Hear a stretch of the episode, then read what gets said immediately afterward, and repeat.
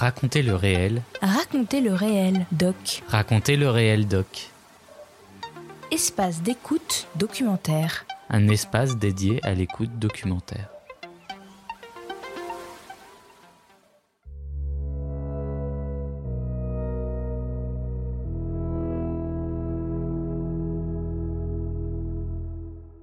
Chaque mois, Racontez le réel doc vous fait découvrir la diversité des formes sonores documentaires, des premiers gestes et des regards sensibles sur le monde qui nous entoure.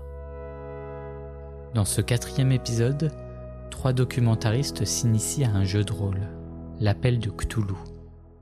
Alors que chacun joue un rôle, la vie réelle fait parfois son apparition, brouillant les pistes entre fiction et réalité. Il vient de m'arriver quelque chose qui m'a un peu bouleversée et, et on m'a dit qu'il vous était arrivé la même chose. Comment ça? J'en ai encore des palpitations quand j'y pense, mais euh, quelqu'un s'est introduit dans ma chambre. Alors, vous laisserez-vous prendre au jeu?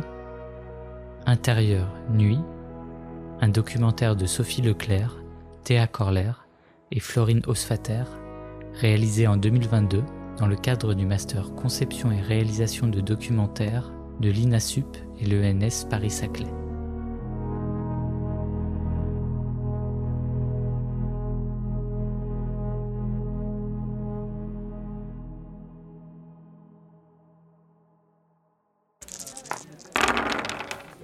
34 sur 70. Tu coches et tu te sens observé. Non, sérieusement. sérieusement. Est-ce que c'est un chat? Est-ce que c'est un homme avec un fez? Non, c'est ni l'un ni l'autre. C'est un groupe euh, qui se trouve à l'autre bout de la pièce. Donc c'est pas Hugh Collins, c'est Stanley. Si, c'est Hugh Collins, Stanley et Agatha Christie. De manière très peu discrète. en rigolant. On est tous les trois tournés vers vous, genre comme ça. Et donc tu vois Crawford hein, qui est dans un coin en train de siroter un mimosa. Fais-moi un jet de. Refais-moi un jet de toc. Encore?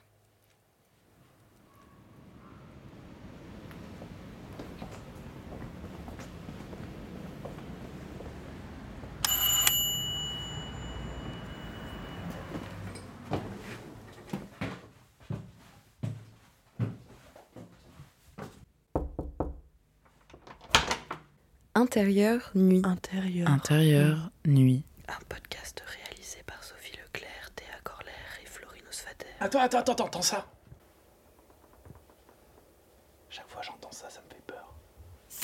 La définition générique, je pense, du jeu de rôle, c'est interagir avec un monde dans lequel euh, tu es guidé par un maître du jeu qui va te raconter une histoire et dans laquelle tu vas évoluer en tant que personnage. C'est comme s'il amenait sa pâte à modeler à moitié déjà faite et qu'on va venir la modeler ensemble pour faire une petite œuvre d'art, on va dire.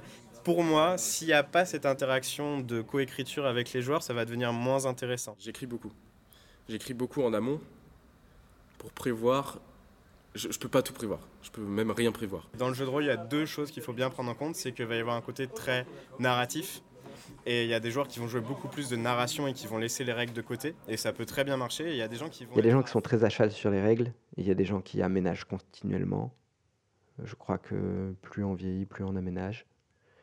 Il y a des gens qui jouent avec euh, une joie pour euh, créer euh, de l'entrelacement émotionnel entre les personnages, de l'histoire, du drama.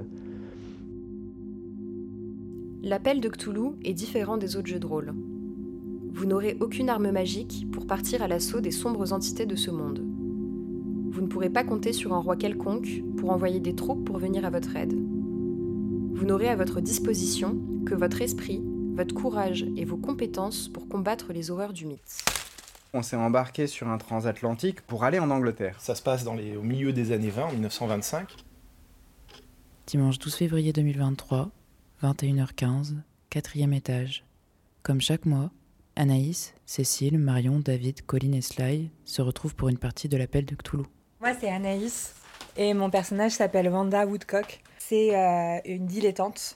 Donc à l'époque, dilettante, c'était des personnes assez frivoles euh, qui ne pensent qu'à faire la fête et c'est un peu comme ça que mon personnage a démarré. On est parti d'un personnage qui était extrêmement superficiel et vain à un personnage qui est quand même un peu plus euh, sombre un peu plus fragile euh, du point de vue euh, émotionnel. Il vient de m'arriver quelque chose qui m'a un peu bouleversée et, et on m'a dit qu'il vous était arrivé la même chose. Comment ça? J'en ai encore des palpitations quand j'y pense, mais euh, quelqu'un s'est introduit dans ma chambre. Les premiers personnages qu'on crée, souvent, sont des idéaux. David. Et après, j'ai accepté que mes personnages soient pas bons partout, donc c'était plutôt des spécialistes. Et aujourd'hui, mes personnages sont souvent des bras cassés euh, sans grande capacité.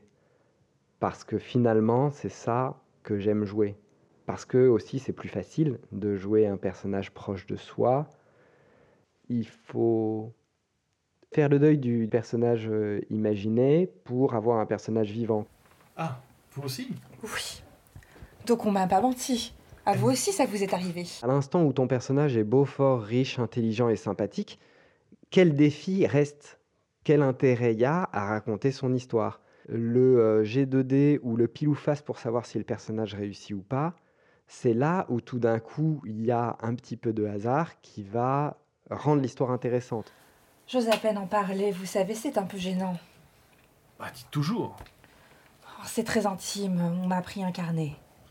Un carnet. Un carnet personnel.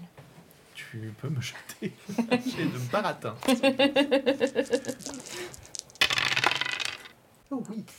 Non. Non, bah non. Là, j'ai confondu les dés. Alors, tu balbuties un peu, tu parles faux quand tu dis ça, et il fait euh, Bon, écoutez, mademoiselle, j'ai j'ai pas vraiment le temps de rire. Euh, si vous permettez, je, je vais vaquer à mes occupations.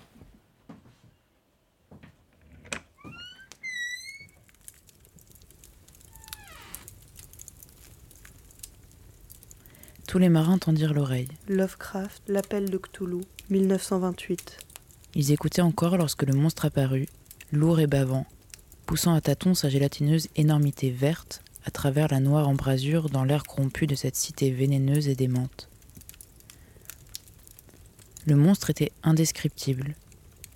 Aucun langage ne saurait rendre de tel chaos de folie immémoriale et hurlante, cette hideuse contradiction de toutes les lois de la matière, de l'énergie et de l'ordre cosmique. Après des millions et des millions d'années, le grand Cthulhu était à nouveau lâché, brûlant de satisfaire ses voraces appétits.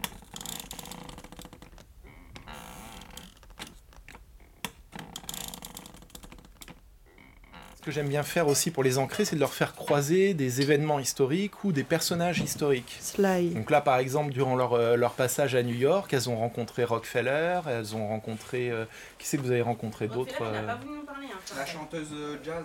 Ah, euh, Non, Bessie pas, Smith, maintenant. non, elle est, c'est maintenant, elle est sur le navire là en ce moment. On a Agatha Christie sur le navire aussi. Il y a Agatha Christie sur le navire, il y a Harry Houdini aussi que vous avez croisé sur le navire. c'était ouais. trop bien. Le fait d'être très très proche de, de la réalité historique et du réalisme historique, pour moi c'est important parce que quand émerge le fantastique dans le récit, ça le rend encore plus marquant à mon sens.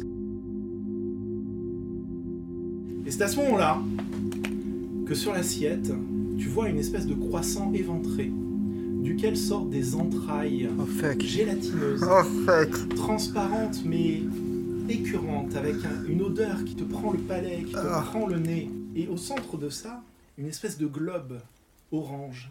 Ce globe n'a pas d'yeux, n'a pas de pupille, mais tu sais qu'il plonge son regard en toi. Et c'est à ce moment-là que tu es réveillé par une grande frappe dans le dos. Il fait Alors bonhomme, qu'est-ce que t'attends? Vas-y, bouffe ça Je vais te chercher un verre d'Armagnac. Le but souvent recherché, c'est des émotions. Et c'est vrai que bah, pour faire une bonne histoire, il faut des enjeux. Et les enjeux de confrontation directe sont quand même plus faciles à construire que les enjeux de euh, transformation intellectuelle d'un personnage sur 20 ans. Je pense pas que on puisse compartimenter les histoires qu'on se raconte et la vie qu'on vit. Bah déjà parce que quand on vit, on se raconte sa propre histoire continuellement. Et ensuite, parce que bah, on ne peut pas inventer une histoire qui, qui s'inspire de nulle part. Si je m'inspirais de ma propre vie, les émotions principales, ce serait euh, par exemple euh, de la frustration à créer une œuvre d'art sur 5 ans. Je ne sais pas comment je fais un jeu de rôle à partir de ça.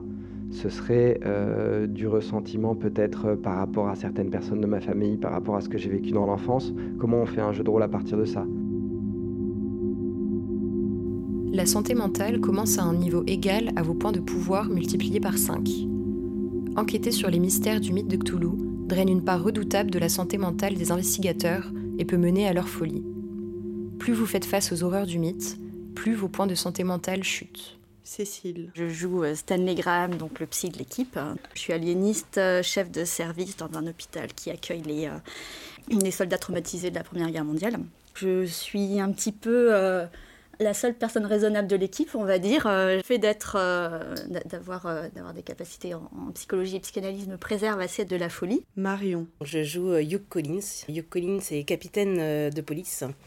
C'est un homme euh, droit et particulièrement sérieux, un petit peu autoritaire, en apparence. Il a essayé de prendre sur lui initialement pour garder la cohérence et la santé mentale de toute l'équipe. Sauf qu'il a échoué. Et donc il est doucement en train de sombrer un petit peu dans la folie. Alors je, sais que je vous ai déjà un petit peu expliqué les, cauchemars que j'avais ces derniers temps. Je dormais. C'était pas pareil. J'ai vu quelque chose d'étrange aujourd'hui. Je crois avoir vu une sorte de gros chat noir d'une façon inattendue. Je me demandais dans quelle mesure des hallucinations pourraient paraître parfaitement normales. Qu'on ne sache pas qu'il s'agit d'hallucinations. Alors. Euh,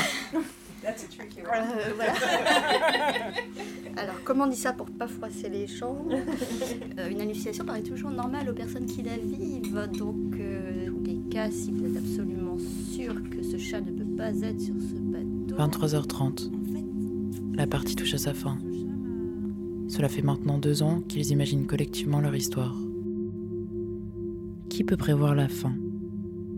Ce qui a surgi peut disparaître, et ce qui a sombré peut surgir à nouveau. Cet épisode vous a été proposé par Raconter le réel Doc, une idée originale de Clément Touron et Julia Ponte.